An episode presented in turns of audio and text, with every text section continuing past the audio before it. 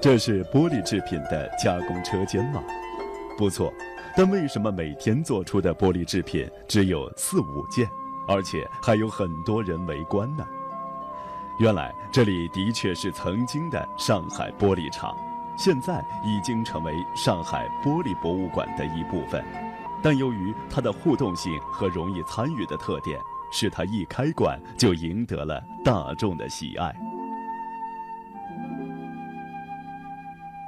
在观众的注视下，吹杆一端的玻璃料泡在师傅不停的转动和吹气下不断胀大。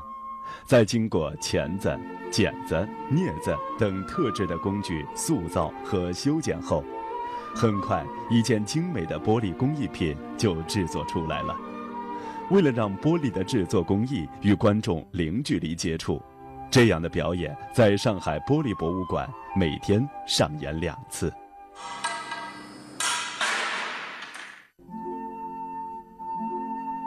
玻璃。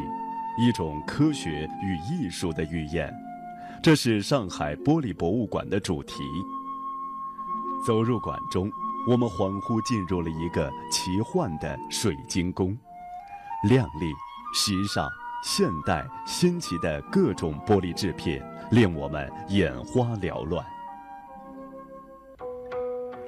在中国，玻璃技术可追溯到距今三千一百年前的西周。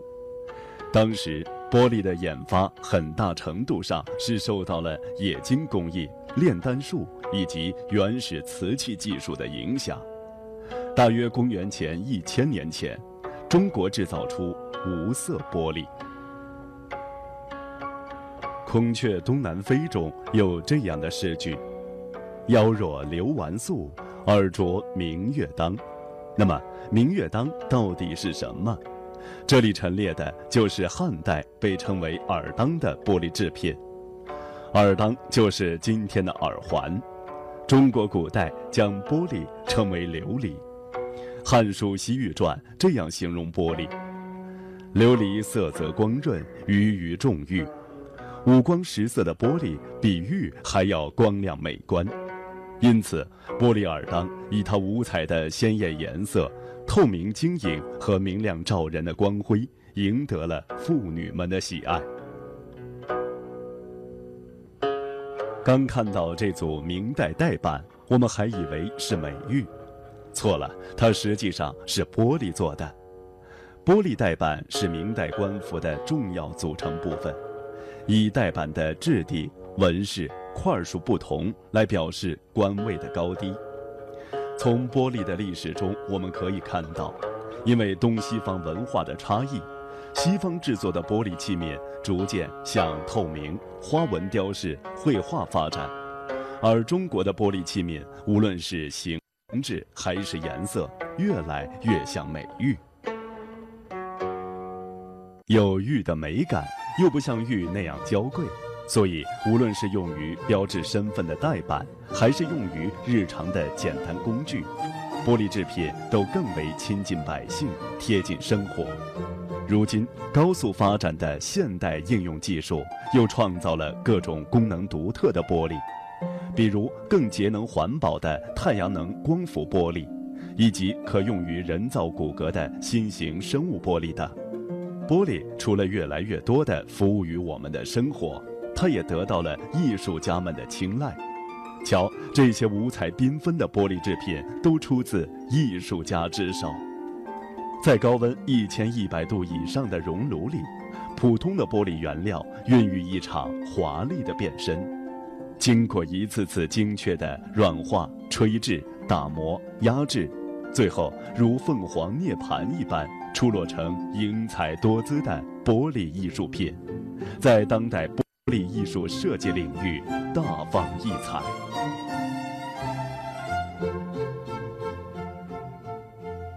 这是一个用玻璃取代织物和薄纱的典型之作，作品名字叫《稻草人》，作者以玻璃为载体，营造出一种易碎、半透明性以及永久的无常性。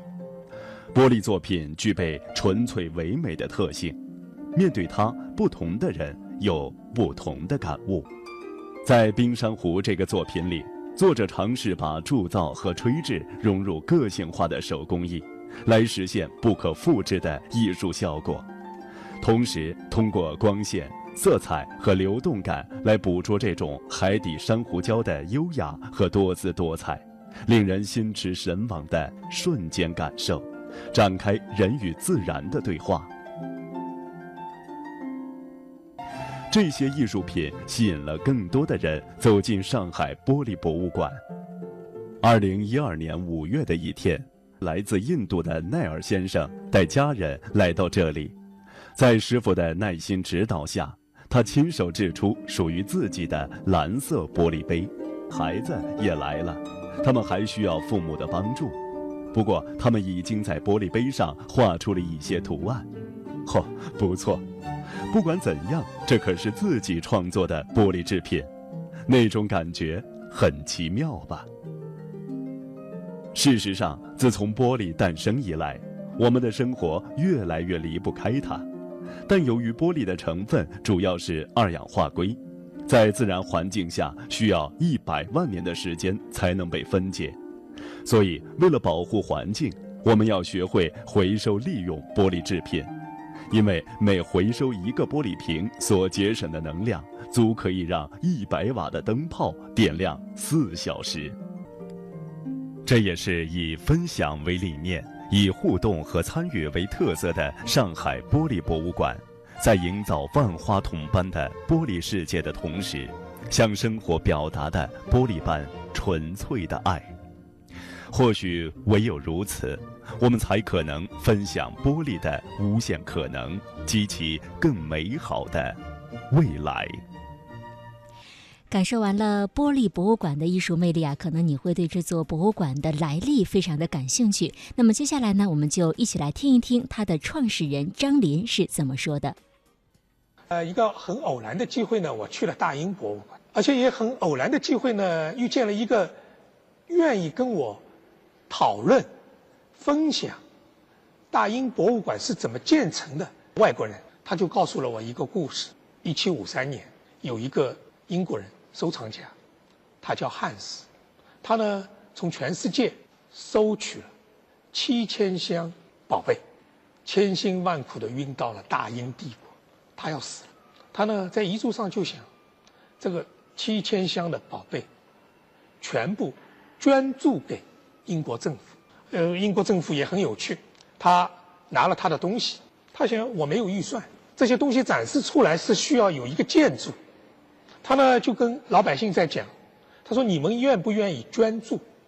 你们每个人捐助一点，我去盖一个大楼，接下来把这些东西放在这个大楼里面展示出来给大家看。我第一个反应就是想，哎，这是一个分享的概念，和一个捐助的概念。哎，我想我也可以去做一个博物馆啊，因为人，特别是作为一个男性的，他总是有点英雄主义的想法。他那个时候想，哎，我做一个博物馆也不错。那为什么会想一个做一个玻璃博物馆呢？那时候就想，哎，我们整个一个公司有很多的玻璃工艺品。哎，我我因为那时候看见比较好，我就把它放着了。呃，由那个时候六十年代，呃那时候。我们做的一些车刻的水晶的这些工艺品，嗯哼，那个时候呢，也作为国国家的国礼，送给国外来宾。我们呢也有这些东西，那么这些东西呢，我也做一个有心人，都把它收藏在那里。哎，我想我也去做一个博物馆，我收藏，只是我能够分享它的价值。